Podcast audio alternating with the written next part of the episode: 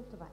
Professora Carolina Leite, andamos há 20 anos a falar de autonomia uh, ou há mais? Porque já estava prevista no, na Lei de Bases do Sistema em 1986, não é? Portanto, há mais. E eu devo dizer que eu sou professora, eu comecei a minha atividade profissional em 1973, 74 e, portanto, acompanhei a mudança da escola quando, após o 25 de abril de 74, se pretendeu que a escola e a educação fosse democrática.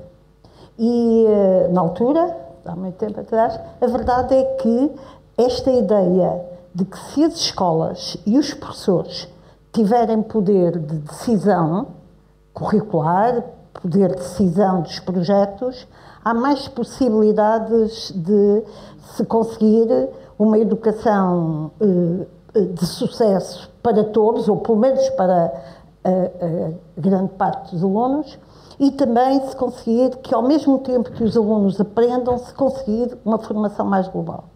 Claro que, quando eu volto atrás nas minhas memórias, isto passou muito tempo. E não quer dizer que os discursos sejam eh, repetidos, porque vão ganhando novos sentidos. Mas esta ideia, de facto, esteve sempre presente no movimento que na altura se chamava dos otimistas pedagógicos, porque eh, queriam romper com lógicas tradicionais e que eh, foram progressivamente, com algumas das medidas políticas, eh, configurando novos sentidos. E nestas medidas políticas, umas vezes há uns avanços e noutras vezes há uns retrocessos. E já que me apresentou como tendo acompanhado a gestão flexível do currículo, de facto, no final dos anos 90, houve esta ideia de corporizar, de concretizar que se as escolas e os professores tiverem poder de decisão,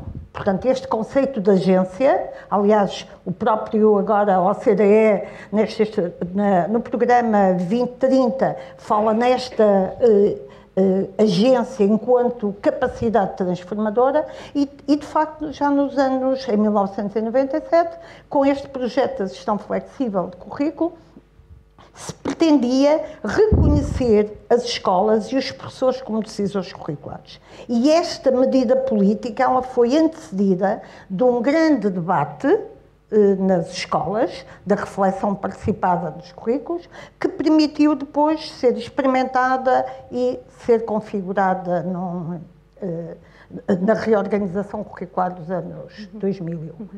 É verdade que também nestes novos sentidos houve retrocessos.